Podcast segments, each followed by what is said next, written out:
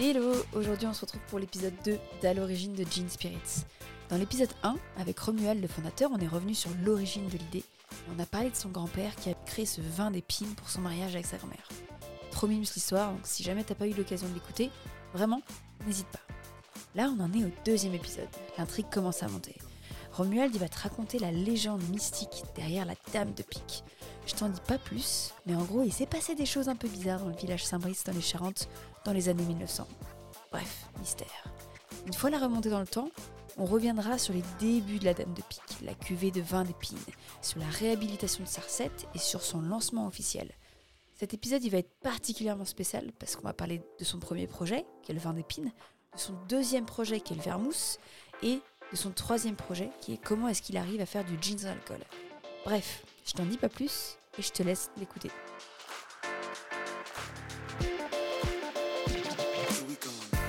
Dame de pique, euh, c'est- ça a l'air d'être venu super naturellement et même le, le dessin. Euh, Qu'est-ce qu'il y a derrière cette euh, Dame de pique? Il y a plein de trucs. En fait, alors ça, par contre, c'est valable sur tout- tous les produits. C'est que, euh, en fait, il y a plein de niveaux de lecture et j'aime bien quand les choses sont complexes. Enfin, elles peuvent être simples en apparence, mais j'aime bien quand il y a plein de niveaux de lecture également. Et parce que je pense que c'est un peu la somme de, ben, de, bon, déjà de plein de choses que j'ai pu faire et puis aussi de plein de rencontres, de plein d'échanges. Euh, et j'aime bien essayer de concentrer tout ça dans le produit. Euh, et Dame de Pique, en fait, c'était donc, euh, c'est un clin d'œil aussi à travers le nom euh, à une légende que notre grand-père en fait nous racontait quand, quand on était enfant. Et donc c'était déjà en fait un- vraiment un élément fort un peu de, de l'histoire du village. En tout cas moi c'est une, une histoire qui m'avait marqué, qui était assez sombre pour le coup. Euh, donc en fait c'est voilà c'est une on est sur un fantôme, on va dire, enfin un revenant, un peu une dame, euh, je sais pas comment on dit, dame blanche, Dame ou- blanche, ou, ouais. ou là pour le coup dame noire, qui revenait hanter euh, donc euh, un des euh, donc principalement une zone qui est dans le cœur du village, qui est pas très loin de l'abbaye justement, qui est un ancien étang dans lequel en fait une, dame, une chercheuse de champignons, s'est noyée, euh, ce qui historiquement c'était d'anciennes carrières d'argile euh, que mes arrière-grands-parents extrayaient, euh, donc ils étaient briquetiers. Et, euh, et quand ils ont pas. Alors ça, ça s'est passé plus ou moins. euh, voilà, comme mon grand-père, au final, après, a arrêté l'activité, mais il était très jeune. Et il s'est réorienté, ben, comme beaucoup de gens de la région, pour trouver un travail dans des choses qui étaient plus euh, porteuses. En l'occurrence, il a travaillé pour une maison de cognac, euh, comme beaucoup de gens de, son âge à l'époque, et, euh, de la région. Et, euh, en fait, c'est une histoire qu'il nous avait racontée. Voilà, la, carrière, c'est progressivement comme c'est de l'argile, euh, c'est rempli d'eau. Euh, puisque voilà, ça, c'est l'argile, c'est comment dire, c'est euh, étanche. Ouais. Euh, et, euh, et en fait, c'était, ça a été assez profond et la carrière a été créée un peu en spirale. Donc, euh, en fait, il y a une, une dame qui vraisemblablement était partie, en tout cas, c'est comme ça que nous l'a présenté, était partie chercher des champignons, qui a été surpris en fait euh, par un orage et au niveau la, nuit. montée de l'eau. Et du coup, elle est tombée en fait au fond de la ravine et elle a jamais vraiment pu remonter. Euh, et euh, bon, voilà, l'histoire est assez glauque. Hein On va pas se mentir. non, mais c'est Euh, intéressant. mais- mais- légendes. Mais, euh, mais, mais- mais voilà, mais après, mon, mon grand-père euh, là-dessus, après, a brodé euh, bon, une histoire qui était plus à vocation, enfin, à destination des, enfants. En tout cas, pour, pour pas qu'on aille se balader justement dans des lieux qui étaient un peu, euh, dangereux, en tout cas, euh, voilà, un peu isolés. Euh, et il nous avait dit que voilà, la, la dame revenait hanter en fait la, la nuit, donc les, les bois. Et, et il s'avère que en fait la- l'épine noire, donc qui est l'élément principal, hein, donc le, buisson qu'on récolte pour faire ce produit-là, euh, donc on appelle également le prunelier. Pour faire la Dame de pique. ouais, faut la dame Ouais. de pique. C'est un buisson sauvage. Euh, croît en fait particulièrement bien tout autour de l'étang. Euh, et, et puis en plus, voilà, c'est un buisson qui est très particulier, euh, d'ailleurs qui est même qui a une dimension entre guillemets, euh, comment dire, je veux dire, c'est pas plus qu'historique. c'est Protégé? Non, euh, en fait, c'est un buisson qui, a beaucoup de symbolique, euh, qui était euh, et, bon après disons que c'est un, bois qui est très particulier, qui est noir, qui est veiné rouge et qui a des grandes épines en fait. C'est des épines qui peuvent être quasiment longues comme mon comme pouce. hein. Euh, donc généralement on se fait mal en fait dans, ces buissons là. C'est des choses qu'on évite. hein. Et il y a les baies, donc les baies bleues qui poussent que beaucoup de gens alors en tout cas, quand on ne connaît pas, on pense que c'est des baies qui sont non comestibles, mais euh, parce qu'en plus, c'est un goût qui est très particulier et il faut attendre les geler pour les récolter. Et ça donne en fait une aura qui est assez particulière. Je sais que c'est une plante qui est, qui est historiquement qui était voilà les, les on va dire les comment s'appelle les, les balais des sorcières étaient, étaient fabriqués avec ce, voilà, ce, ce bois là et c'est un, un arbuste qui est un peu maudit entre guillemets. Déjà Il a une réputation en tout ouais, parce qu'en plus souvent on se fait mal. Enfin vous voilà, vous battez dans les bois c'est à chaque fois vous vous ramenez des épines.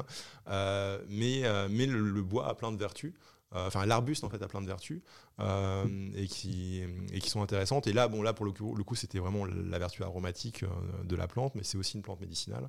Et, euh, et, je trouvais voilà, je trouvais sympathique qu'il y ait un clin d'œil, on va dire, à, à, l'histoire de, en tout cas de cette dame et de le lier un peu au côté dame de pique parce que voilà ça, ça, ça faisait sens quoi donc c'est comme ça que ça c'est très beau le nom très joli et donc toi t'en es venu à aller cueillir ces ces arbustes pour pouvoir après les faire en, en infusion? Ouais, alors c'est pour ça que, comme je disais, il n'y avait vraiment pas de. La logique commerciale n'était pas vraiment là. je pense que c'est normal dans un ouais, projet. Euh. non, non, c'est oui, c'est qu'en fait, euh, c'est que tout est, fin, est, est, est, fait à la main. C'est qu'en fait, voilà, c'est des plantes. Euh, alors, je sais j'ai appris par la suite que voilà, il y avait notamment des régions qui les utilisent où ils ont un peu modifié euh, les variétés. Et ils ont des variétés sans épines. Bah, notamment, j'ai halluciné quand, euh, parce que le, Pays Basque produit de charan à base d'épines noires, enfin de prunelles.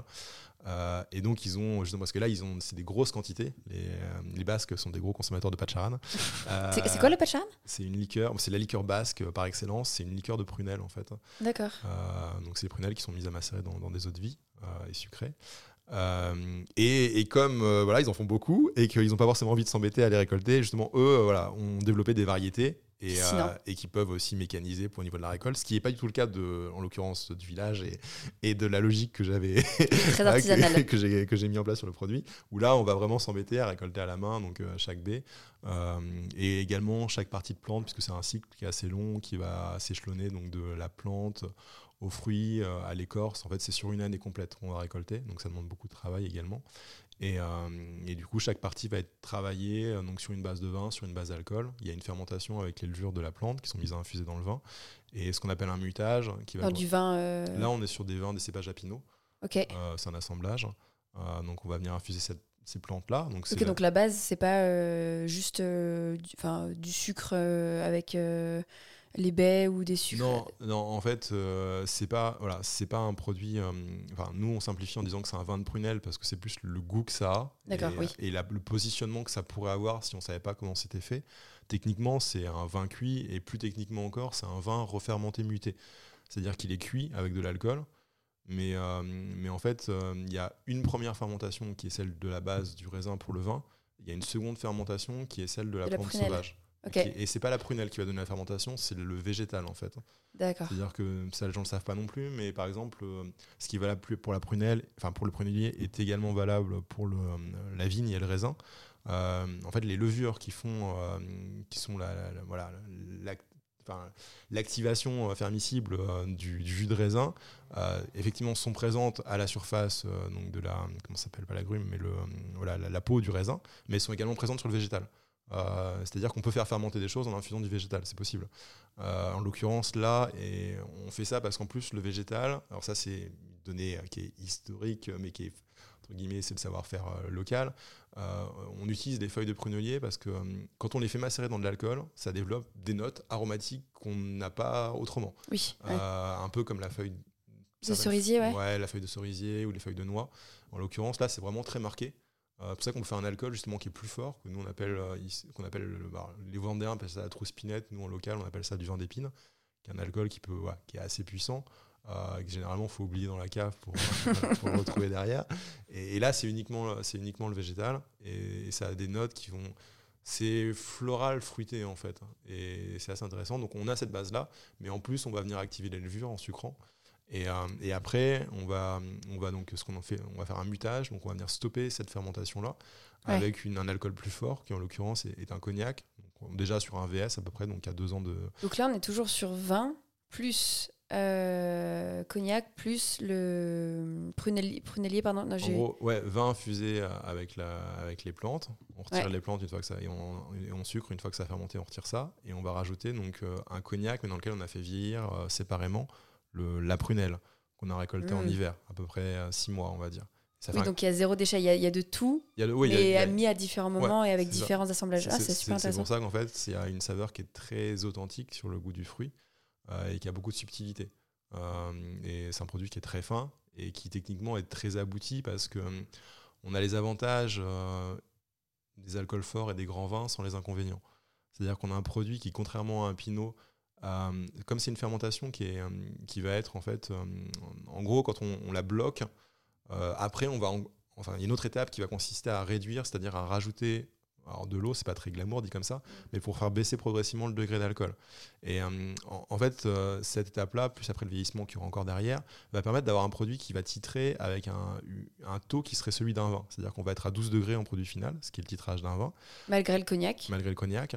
Euh, on a encore des levures, c'est-à-dire que le mutage, il est incomplet. il n'a pas complètement tué toutes les levures. Euh, et c'est ce qui va permettre aussi au produit de continuer à évoluer en bouteille. Ce qui n'est pas le cas hmm. d'un pinot, par exemple, ou d'un vin cuit. Euh, qui va s'arrêter à la. Parce qu'on est sur des, des, des, des, cuissons, des, mutages qui sont, euh, qui sont à plus de 20 degrés. où là, il y a vraiment une action qui, ou même à 18, on va dire, c'est déjà rédhibitoire. là, à 12 degrés, ça va être très léger. Et donc, le produit va continuer à vieillir en bouteille.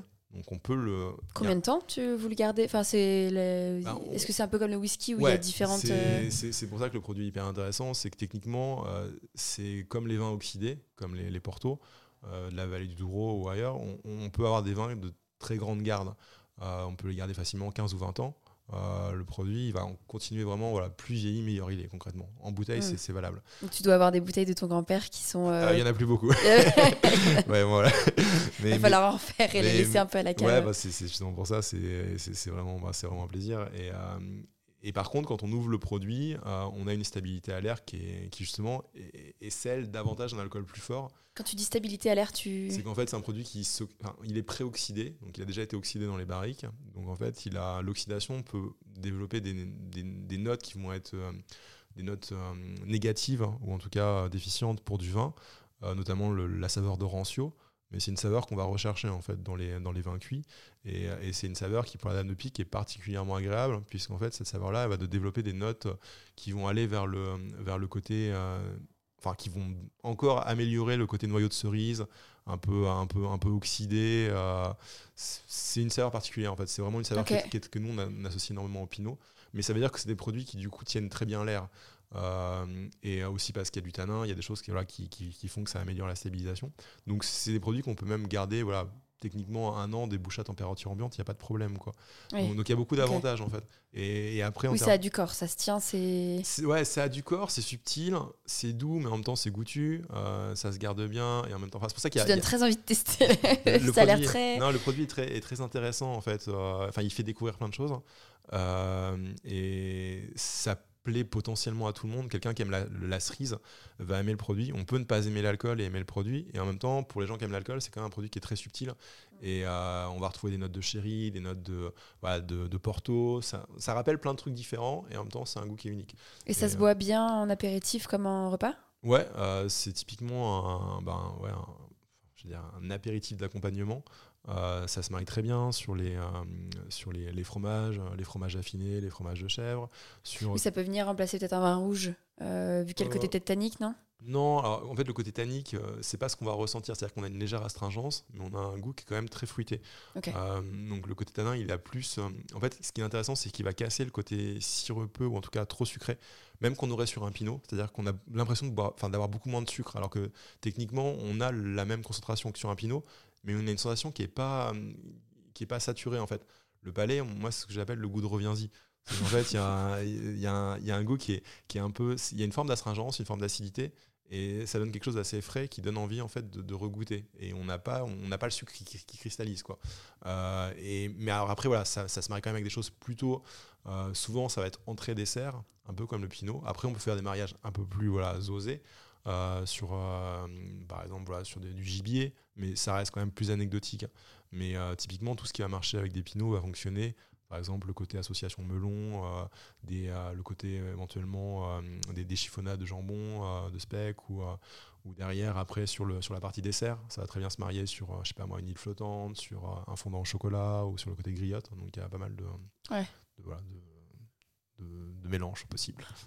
Génial, c'est fascinant. C'est une- déjà une très belle histoire. On n'en est même pas arrivé à Jean. Ouais, c'est vrai, là, je suis en train de dire qu'en fait, si on passe autant de temps sur Non, chaque... non, bah, non, après, le but, c'est aussi de comprendre euh, comment t'en es arrivé à là. Et en fait, ce que je comprends, c'est que Jean, c'est pas ton premier projet. Ouais. Et donc, ça a forcément, euh, la Dame de Pique a forcément eu un impact, puisque quand tu t'es lancé dans Jean, bah, j'imagine que tu avais déjà plein de choses que tu avais déjà fait la première fois, Ouais. que ce soit des erreurs. Est-ce que, avant qu'on passe sur euh, Jean, est-ce qu'il y a des choses qui te. je sais pas, une histoire ou, ou des erreurs que tu as pu faire sur la Dame de Pique qui t'ont vraiment marqué et qui t'ont permis peut-être d'aller vers Jean de manière un peu plus serein et confiant Ben oui, euh, il y, y en a eu, il y en a eu plein euh, qui après alors ont été euh, euh, équilibrés parce qu'après entre les jeans, il y a eu les élixirs qui sont l'autre produit. D'accord. euh, en fait, c'est les élixirs qui ont donné l'impulsion pour les euh, pour les, euh, les jeans, mais Donc, les élixirs de la, comme de ce qu'il y avait les dans l'abbaye Ouais, les élixirs d'Adam, euh, qui sont une produit qui était voilà, une production très orientée CHR, donc ils sont des vermouths à l'ancienne, euh, qui, voilà, qui déjà m'ont permis en fait de, ben, de prendre la base, parce qu'en fait quand j'ai commencé justement, alors pour l'histoire et pour un peu liaisonner les, les produits entre eux,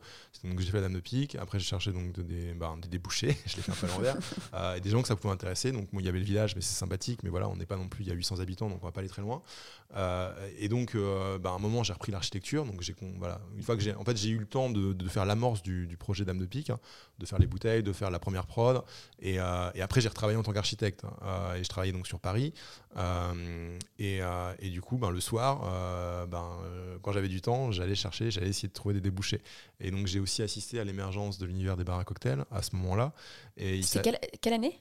Euh, en fait, c'était, bon, on va dire, faut compter qu'il y a, ouais, il y a- c'était assez rapide. En fait, au niveau des, produ- des productions, euh, je sais pas, on a, en gros, faut compter qu'à peu près, euh, il y a, y a 7 ans, j'ai commencé un peu à découvrir l'univers un peu du prospect, euh, voilà, pour essayer de trouver des, les débouchés. Et donc, euh, parmi ces, ces, poten- ces potentiels clients, donc j'ai démarré comme tout le monde par les cavistes parce que je pensais que voilà, c'était le marché. Ouais. Grossière erreur. Euh, et, euh, et, et donc je me suis après, voilà, euh, ben, par hasard, j'ai rencontré, euh, voilà, ça a été quelqu'un, je sais pas comment ça s'est passé, mais c'était vraiment, je crois que j'ai dû faire un peu taper à toutes les portes, jusqu'à ce qu'à un moment je tombe sur quelqu'un qui, qui en fait fasse montre d'un intérêt pour le produit. Et, euh, et je me suis rendu compte que voilà, il y avait une émergence de, de, bars et, de professionnels, donc aussi des gens de notre âge, euh, qui n'avaient pas forcément la vision euh, que peuvent avoir des gens. Alors c'est pas pour dénigrer, hein, mais on sait très bien que voilà, déjà c'est plus facile d'avoir un, discours, enfin entre guillemets d'égal à égal avec quelqu'un euh, qui est déjà sur la même longueur d'onde et qui a ton âge que quelqu'un qui a, je sais pas moi, 30 ans de métier, euh, qui a installé depuis voilà, euh, depuis Mathusalem Qui a une idée fixe déjà qui a sa veut. clientèle, qui a tout. Euh, bon, donc voilà. Et puis, je n'étais pas de ce milieu-là. Donc, en plus, j'avais pas les codes, je connaissais personne. Enfin, voilà, je suis arrivé vraiment avec mon baluchon sous le bras et en tapant aux portes. Donc, euh, Avec une petite bouteille. Et... bah, on n'était pas très loin, quoi. C'est vraiment ça. Donc, donc, en fait, c'est juste qu'à un moment, j'ai eu un. Voilà, j'ai découvert ce milieu-là. Et dans ce milieu-là, j'ai découvert des gens. Alors, c'était pas tous les barman, mais en tout cas, il y en a eu, ça a commencé par deux, trois, des gens qui étaient intéressés et qui m'ont fait confiance sur le, produit parce qu'ils voyaient justement un produit différent, qu'ils ont eu envie de tester dans leur cocktail pour se différencier également. Euh, et donc, c'est comme ça que le produit est arrivé dans le monde du bar, sachant qu'il n'est pas du tout adapté au bar de base. Enfin, déjà, Oui, bah, c'est plus, ça se rapproche plus du vin de la table que du. c'est ça. C'est quel, euh, quel bar C'est sur Paris c'est... À l'époque, pour la petite histoire, c'est que mon premier client, ça a été le syndicat. Donc, Ah oui, euh, non, génial. Euh, à l'époque où Sullivan ben, venait de monter l'affaire. Je l'ai rencontré par hasard sur un autre truc et juste quand il a monté l'affaire, en gros, il me fait ah, vas-y. ben, en fait, il avait fait un test et justement, il refaisait un. C'était plus un cocktail un peu revisité old fashion. Et c'est vrai que pour le coup, la dame de pique fonctionne assez bien quand on en met euh, voilà, selon les dosages. On peut vraiment avoir le côté un peu chéri ou pour patiner en fait un, un alcool. Ça marche très bien sur les Mm. Même un alcools. americano. Ouais, Ça su- pourrait très bien rem- remplacer le vin rouge. euh. c'est ça. Euh, et donc, je crois qu'il avait twisté de cette manière-là. Et, et c'est comme ça qu'en fait, voilà, ça, ça a démarré. Euh, et, euh, et après, voilà, bon, il y, a pris, il y a eu plein de rencontres, il y a eu plein de trucs. Et, euh, et du coup, déjà j'ai- une super rencontre. Le syndicat, l'un des meilleurs bars à cocktails de Paris, qui a une devanture en plus qui, ne... qui peut passer inaperçue. Oui, oui, alors, Ce qui est le plus marquant, je trouve, au, au syndicat. Après, euh, alors après pour la petite histoire, maintenant je travaille plus avec eux. hein. mais, euh, mais, euh, mais, mais en attendant, euh, et c'est ça que j'ai aimé, et c'est ça que j'aime dans les, les créations, c'est que surtout quand on arrive un peu à l'amorce d'un d'un mouvement, on va dire. Euh, et du coup, ça m'a fait découvrir le monde du bar, euh, aussi des pionniers qui étaient dans le milieu du cocktail. Euh, parce que là, après, il y a toute une histoire aussi qui est liée en fait aux, prescri- aux prescriptions, en tout cas au groupe expérimental, Ouais. qui, a, qui a vraiment, voilà, qui a, qui a, bah, qui a mis un, qui a Qui un pavé la dans, scène, ouais, qui a- qui a- qui a mis un pavé dans la mare, club. ouais. et qui a créé la scène, la scène parisienne. Et après, des barman qui, sont, bah, qui ont été les premiers barman, qui ont travaillé dans le groupe XP, qui ont quitté les établissements pour en fait souvent en fonder d'autres ou alors euh, participer à, l'ouverture de, de, de, nouveaux établissements. Ouais, euh, j'écoutais un podcast avec euh, Margot Le Carpentier et c'est exactement son expérience au retour de New York, l'expérimental cocktail club et après en parallèle le soir elle montait son bar. C'est ça, non, c'est. C'est pour ça que c'est voilà, c'est un, un, monde que j'apprécie parce que voilà aussi j'ai découvert un peu le truc et, et, en tant que spectateur et après en tant qu'acteur, en tout cas sur, sur des, produits. et c'est hyper intéressant de voir comment ça s'est structuré. et, et c'est ça que j'ai apprécié, c'est qu'il y avait vraiment, et il y a toujours en fait, parce qu'on en est encore, enfin voilà, il y a plein de choses à écrire. Euh, c'est que c'est. Euh, voilà, ça il y avait il y a énormément de créativité en fait euh, derrière le bar. Il y avait un côté un peu fou encore plus à l'époque parce que ça ouvrait tout azimuts avec des mecs qui voulaient se distinguer et, donc du coup voilà j'ai mis un pied là dedans et, et, après par contre en voyant justement les produits qu'ils avaient ce qu'ils pouvaient être plus habitués à chercher euh, j'ai également euh, vu qu'il y avait des produits qui pouvaient avoir de la pertinence à être, à être créés ou à être développés d'une autre manière. C'est comme ça que c'est comme ça que les élections en fait m'ont permis de faire le lien entre justement un peu l'histoire que j'ai pu dire sur le grand-père et sur le en tout cas ce que j'interprète comme l'inspiration qu'il a pu avoir sur le côté euh, voilà alcool d'abbaye, en tout cas un travail des plantes médicinales et sur le positionnement d'un d'une catégorie de produits qui étaient les vermouths, pour lequel en fait certains barman à l'origine ont eu tendance à vouloir utiliser la dame de pique comme un vermouth, ce qui est, un usage, mais c'est pas. Ça n'aurait pas été ce que tu aurais imaginé en premier en tout cas. C'est pas, c'était pas le, ce produit-là n'est pas un vermouth, enfin c'est pas son positionnement. Euh, et, euh, et c'est comme ça qu'après voilà, j'ai développé la gamme des élixirs. Euh, et le jean en fait, les jeans se sont greffés plus par rapport aux élixirs. C'est-à-dire Elixir, est-ce que tu peux préciser juste un peu plus quel est le produit? Alors j'ai l'impression qu'il y en a plusieurs. Ouais, maintenant il y en a quatre. Donc c'est des vermouths à l'ancienne. Alors c'est une démarche qui est très particulière, qui est assez extrême sur ce type de produit. En fait, l'idée c'est de proposer un, ver un vermouth bah, très, très haut de gamme, un vermouth de grande qualité, premium, mais avec une démarche vraiment beaucoup plus axée sur le terroir, hein, puisque le vermouth historiquement, à la base c'est du vin. c'est quelque chose qui a été assez occulté ou après, on pourrait encore en parler pendant des heures, mais il y a aussi une logique qui a été donnée sur cette typologie de produits par rapport à une euh, structuration du marché et un développement des ventes euh, sur le marché anglo-saxon. Euh, notamment, alors, principalement sur le, le, côté cocktail, qui a un peu ben, fait disparaître une autre forme de tradition qui était la base de ces produits-là, qui était quand même beaucoup plus axée sur le vin. et on les consommait tel quel, en fait, même en France au début du siècle. Le, vermouth, c'était comme beaucoup d'alcool. Ben, qui maintenant sont des alcools, enfin il y avait des alcools italiens aussi, euh, mais euh, le quinquina, le cinzano, le lillet, ce type de boissons en fait, qui étaient des boissons d'apéritif. Euh, oui, à boire sec ou avec un glaçon, mais pas. C'est ça, et qu'on survécu au, final, euh, enfin, qu'on échappé, en tout cas, c'est un mode de consommation qui avait, qui avait un peu périclité, euh, en dehors de, voilà, nos grands-parents, euh, et qu'on survécu et qui sont restés trendy, enfin, avec les, les barman, notamment sur le côté cocktail. et, mais du coup, ça a amené d'autres manières de faire, c'est-à-dire que les, les produits ont perdu des fois un peu les caractéristiques qualitatives. Euh, qui pouvait avoir quand c'était dédié à de la dégustation pure. aussi parce qu'après, il y, a eu des, il y a eu des logiques de marché de volume. Euh, parce que voilà, quand euh, ici le but c'est de vendre aux États-Unis, c'est certain que c'est un marché qui est énorme et on, va avoir, on va avoir tendance à vouloir faire de la masse. Quoi. et donc, c'est quelque chose que je ne retrouvais pas sur ce produit-là. et je connaissais un peu les vermouths italiens et je me suis dit que c'était intéressant justement d'essayer de revenir un peu à l'ancienne. Euh, parce que voilà, je commençais un peu à trifouiller avec les plantes et tout, euh, et que je pense qu'il y avait plein de choses à faire. Et donc j'ai imaginé une gamme de vermouth euh, dédiée aux bars, mais des bars voilà, créatifs qui veulent vraiment avoir un vermouth typé français. sur un produit qui est travaillé en fait par, par saison et par zone de récolte. C'est une dimension assez extrême du vermouth. C'est-à-dire que tout est fait dans un rayon de 15 km, euh, toute la matière première. Toujours dans le village euh, Ouais, enfin là, on, a, on a étendu en fait trois autres villages. Parce qu'après, du coup, aussi par rapport à la Dame de Pique, euh, j'étais obligé de trouver un local qui était, ben, qui était sous douane, en fait. Parce que là, je suis anthropocytaire agréé aussi. Donc, il faut mhm. rentrer un peu dans le circuit, comme on utilise du cognac, dans le circuit de cognac. Donc, du coup, ça, ça se fait pas du jour au lendemain. En tout cas, il faut des. Il faut des agréments. Et... Il y a des agréments. Ok. Pardon. Et donc, euh, et, donc, du coup, ça m'a voilà, ça m'a fait découvrir ben, d'autres gens du coin qui m'ont, voilà, euh, ben, notamment après j'ai travaillé avec les cognacs Cholet, ben, qui, euh, qui, comment, qui, qui abritent justement la production d'alcool et qui gèrent cette partie-là. après, j'ai également rencontré Sophie Brad-Blanchard, qui, qui était une des pionnières aussi en bio sur la région, et notamment à travers ses vins, enfin, ces vins de, de pays qui étaient intéressants à travailler. Donc j'ai un peu étendu en fait par rapport au village, dans les villages limitrophes. Est-ce que tu faisais de la production chez eux ou c'était pour plus de l'enseignement et de la découverte euh Non, euh, non c'est parce qu'en fait j'ai intégré les, euh, les, vins de Sophie dans la création des vermouths.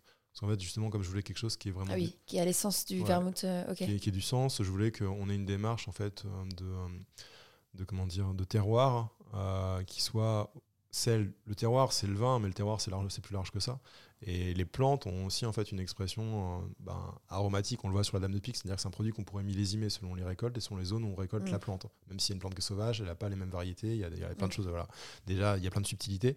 Et donc je voulais retrouver ça dans cette logique de vermouth. Donc en fait, c'est quatre vermouths qui sont produits par saison, par zone de récolte, avec une sucrosité qui va, qui va être différente, ce qui fait qu'on a du dry enfin du sec au, doux en passant par le demi-sec et le demi-doux. Donc on a des, des, mm. étapes intermédiaires qu'on trouve normalement très peu dans le vermouth, hein. euh, avec chaque fois vraiment un cépage, donc une base unifiée qui est une base locale, et des plantes qui vont être des plantes qu'on va récolter dans une zone particulière, donc la prairie, la forêt, le verger euh, et le sous-bois. Donc tout ça, ça va donner vraiment une, aromatique qui, a, qui est assez marquée, on va dire, sur, euh, sur cette logique-là donc, donc ça, voilà, ça c'est la, gamme qui s'est greffée. Enfin, qui s'est greffée. à l'époque, elle n'était pas greffée. Ça a été, voilà, ça a été une évolution de, et un développement de la gamme. Euh, et tu parles d'élixir. Euh, tu, tu, mets vermouth dans la caisse des élixirs. Comment est-ce que tu raccroches à ce mot élixir? Est-ce que c'est la notion de plante? En fait, c'est pour ça que j'ai mis plus élixir que vermouth. Euh, vermouth, c'est marqué en petit sur l'étiquette. c'est, je mets surtout en avant les élixirs de la dame et des vins médicinaux, puisque c'est l'ADN de ces produits-là c'est des produits aussi, c'est pour ça que le produit est important en fait, parce qu'il fait déjà, il marque euh, un peu tous les éléments de ce qui vont être le gin. C'est-à-dire que c'est déjà des produits qui cumulent une dimension aromatique. C'est des produits qui sont bio. Alors, tous les produits que je fais sont bio par essence. C'est juste que euh, là, on est sur de la récolte sauvage. De toute façon, là, ils seront jamais certifiés. Euh, mais, mais on est sur des produits qui, en fait, cumulent une casquette qui, alors bon, il faut le dire entre guillemets parce que maintenant avec la loi 20 on ne peut pas faire ce qu'on veut et dire ce qu'on veut. Mais l'histoire de ces produits là était liée aux vertus thérapeutiques des plantes. C'est-à-dire que l'alcool c'est un super substrat un super solvant euh, d'un point de vue en fait, chimique pour extraire certaines molécules qui vont avoir un vrai effet après euh, sur la santé. Euh, et d'ailleurs, on l'utilise encore comme tel voilà, dans l'industrie pharmaceutique. Et, et à l'époque, voilà, on n'avait rien inventé. C'était la manière qu'utilisaient les moines. C'est pour ça que beaucoup d'alcools qui sont devenus un peu des alcools emblématiques la chartreuse, la bénédictine, euh, bon, je sais pas moi, même le génépi, hein, enfin, mm. avait cette, cette logique-là, quoi, derrière. Et donc, je trouvais intéressant de, d'avoir les deux casquettes. C'est-à-dire que euh, c'est, euh, voilà, c'est des produits de dégustation, c'est des produits pour le bar, et on peut les apprécier purs sur glace. ils sont typés chacun, mais derrière, j'ai encore des gens, même si ça reste peanuts, c'est-à-dire que chaque vermouth va aussi avoir plutôt un usage particulier. Il y en a un qui va être, euh, en fait, quand on va distiller les pousses de sapin, on va extraire la térébenthine, ce qui fait que le produit va être relativement chargé. Ben, c'est donc c'est un enfin c'est pas un expectorant c'est un produit qui est qui est un désinfectant des voies respiratoires assez puissante euh, donc ça va justement aider un peu ben, voilà pour à l'approche de l'hiver ouais à l'approche de l'hiver c'est pour ça que ça fait sens euh, l'original qui est vraiment celui en fait j'ai pas créé la gamme du plus sec au plus doux j'ai créé la gamme par le demi sec qui était un espèce de truc intermédiaire qui se rapprochait le plus de l'alcool original euh, originel des moines. C'est pour ça qu'on est sur un, on est sur un vermouth de sous-bois qui était un peu une panacée. Et lui, en l'occurrence, c'était plutôt un, apaisant et un cardio-apaisant. C'est-à-dire qu'on est sur des plantes euh, comme par exemple l'aubépine sauvage, euh, dont on va extraire justement sur une base d'alcool, surtout qu'on va récolter des plantes fraîches. On a des, substances qui vont être des, ben, des flavonoïdes qui en fait ont, des vertus. Alors après, c'est cumulé avec d'autres plantes, c'est aussi l'intérêt justement de que ce ne soit pas des substances qui soient purement euh, euh, euh, ciblé, mais ça, vient dans l'ensemble des plantes, c'est qu'on on a, on, a un effet en fait qui va, qui va jouer pour les gens qui ont de la tachycardie ou de l'arythmie. En tout cas, la plante, même elle est avérée, puisqu'on l'utilise encore en Allemagne telle qu'elle, ça fait pas quasi, c'est quasiment un, traitement à part entière. mais là-dessus, on a accumulé, voilà, j'ai rajouté, il y a de la valériane, il y a du, il y a, y a, du cynorhodon qui, est, qui, va, qui va avoir un côté en fait un peu plus vitaminé, qui est aussi, on a de on va avoir euh, euh, bah, on a du, bah, du chanvre cannabis, on va dire. donc voilà, il y a pas mal de plantes qui vont venir, qui vont venir se rajouter. Et c'est pour ça qu'en fait, à chaque fois, c'est ce qui donne le goût, mais en fait, je travaille toujours par effet de plante. Et ça me permet, comme je travaille avec beaucoup de plantes différentes, on pourrait aller un peu dans toutes les directions. Potentiellement, il n'y a pas de limite en fait à ce qu'on peut mm. faire, mais ça permet de donner une espèce de canevas. Et c'est pour ça que, et ça, c'est ce qu'on trouve dans les jeans. Les jeans ont beaucoup de plantes également. Oui. Euh, euh, et, en fait, ça me permet de, même si ça paraît un peu, euh, voilà, un peu foufou. Un peu fourre-tout, ouais. Il y, a, y, a, une logique derrière, en fait. Et donc voilà, c'est tout ça pour dire et pour conclure que voilà, le jean a été un peu la continuité de tous les travaux qui ont été faits avant. Et c'est pour ça que même s'il y a de l'innovation, parce qu'il y a de l'innovation dans le jean par rapport à tout le reste, mais il y a aussi des, des éléments qui ont déjà été testés. Euh, hmm. C'est pour ça que j'aurais pas été capable de faire les jeans si j'avais pas fait tout ce que j'avais fait avant. L'élixir, la dame de pique, etc. Et euh, il y a une notion euh, ah ouais, un peu pharmaceutique, un peu apothicaire dans les élixirs. Comment t'en es venu à, à, comprendre que telle ou telle plante mixée ensemble va avoir cet effet apaisant? Bon, le, le, le, chanvre ou d'autres d'autres certaines, on le sait. Euh, de par la... qui, sont... plus communs que d'autres. Non, mais tu as dit plein de noms de plantes que je pense plein de personnes comme moi, par exemple, ne connaissent pas. Que, Est-ce que c'est euh, je vais fermer, fermer, ma question ici. Comment t'en es venu à, connaître tout ça? Ben, C'est simplement que ben, quand voilà, je me suis intéressé, ben, déjà, ça m'a interpellé en fait quand j'ai lancé euh, voilà, la Dame de Pique parce que parce qu'en fait justement j'ai découvert certains actifs que les plantes pouvaient avoir. Donc s'il y avait la fermentation avec les levures, mais euh, par exemple le bois a, un effet tannique, enfin et ben, va donner l'astringence, mais aussi joue un rôle de conservateur.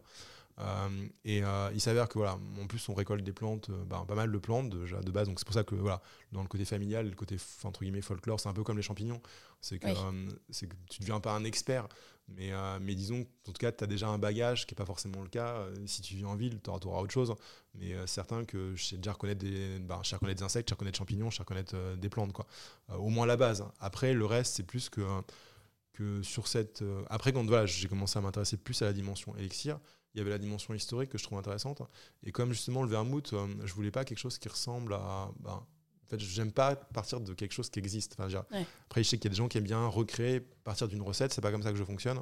Euh, j'aime bien le, côté expression artistique, si on veut. Mais en tout cas, euh, voilà, en tout cas, tu laisses un peu parler ton. Hmm. Chaque cuvée peut être différente potentiellement. Et... Alors non, les, les, élixirs, justement, ça par contre, c'est un truc que j'ai parce que c'était quand même destiné à des barman. Il ne fallait pas non plus que ça parte dans un délire extrême. Ou alors après, tu fais du micro-batch et c'est autre chose. Mais en fait, l'idée, c'est juste que c'est des produits qu'on peut millésimer parce que potentiellement, effectivement, il y a des variabilités au niveau de, ben, de l'aromatique des plantes. Mais la recette, elle est posée. Quoi. Donc, euh, mais même en posant une recette, je veux dire, en fait, ça ne changera pas le, cocktail, clairement. Mais par mm. contre, si on goûtait les bouteilles d'une année sur l'autre, clairement, on verrait la différence. Oui, parce que la météo aurait été différente, etc. Euh, et, pour revenir à ta question sur les plantes médicinales, c'est simplement que comme c'était la base de, de ces produits-là, et que c'était quelque chose en fait que je trouvais qu'on avait vraiment perdu euh, sur la dimension des alcools aussi parce que voilà il y a tout un contexte qui est lié à l'alcool qui fait que euh, bah, on n'assume plus euh, des choses qui pourtant sont du domaine de l'histoire. Moi je trouve dommage que, bah, que voilà que, que, ce soit passé sous silence alors que c'est une réalité. Et, et, donc c'est simplement que ben, j'ai commencé à me renseigner. Et après c'est comme tout en fait quand tu as quelque chose qui t'intéresse ben, tu as tendance à davantage voilà, prendre à ce sujet et... donc à développer un peu plus de connaissances hein. et après c'est pour ça que ça fait il y a plein de choses en fait qu'on fait sens par rapport après à des choses que j'avais vu justement sur euh, des préparations euh, pharmaceutiques ou autres. Et, euh, et, même là, quand moi je peux la dernière fois, j'entendais, il y avait une pub qui passait en boucle, c'était sur la prêle des champs, sur en fait qui est un, qui un truc qui pousse. après ça, ça pousse pas partout, mais ça pousse un peu. C'est un genre de, c'est un genre de plante qui, a, qui ressemble, qui a très peu évolué, on va dire au cours des millions d'années. C'est un peu un, format archaïque de plante qui, est, qui était à l'époque des dinosaures et en fait qui est extrêmement riche en silice. Euh, et c'est une plante qu'on peut utiliser justement avec la silice ben, pour par exemple c'est pas un traitement, mais disons que c'est des plantes qui vont avoir un effet bénéfique, par exemple sur les gens qui ont de l'arthrite ou autre, mais c'est aussi des, plantes qui vont avoir, un, qui vont avoir un, effet, un, effet, bénéfique, par exemple sur le cuir chevelu. Euh, fait un complément en fait, un complément alimentaire de silice. Et c'était marrant parce que là justement, euh, bah, il, y a, il y a quelques jours, j'entendais c'était une innovation des laboratoires, je sais pas quoi, euh, qui mettait en avant voilà la prêle des champs, la solution miracle. Mais il y a plein de trucs en fait qui existent déjà. Il y a plein de plantes qu'on connaît, il y a plein de plantes qu'on a oubliées. Ça c'est une réalité. Et je pense qu'il y a beaucoup de choses qu'on a perdues et qu'on perdra parce que aussi au rythme à laquelle entre guillemets les espèces végétales qui, qui sont pas forcément celles qu'on a en France, mais qui pourraient être découvertes euh, disparaissent en fait. euh, voilà.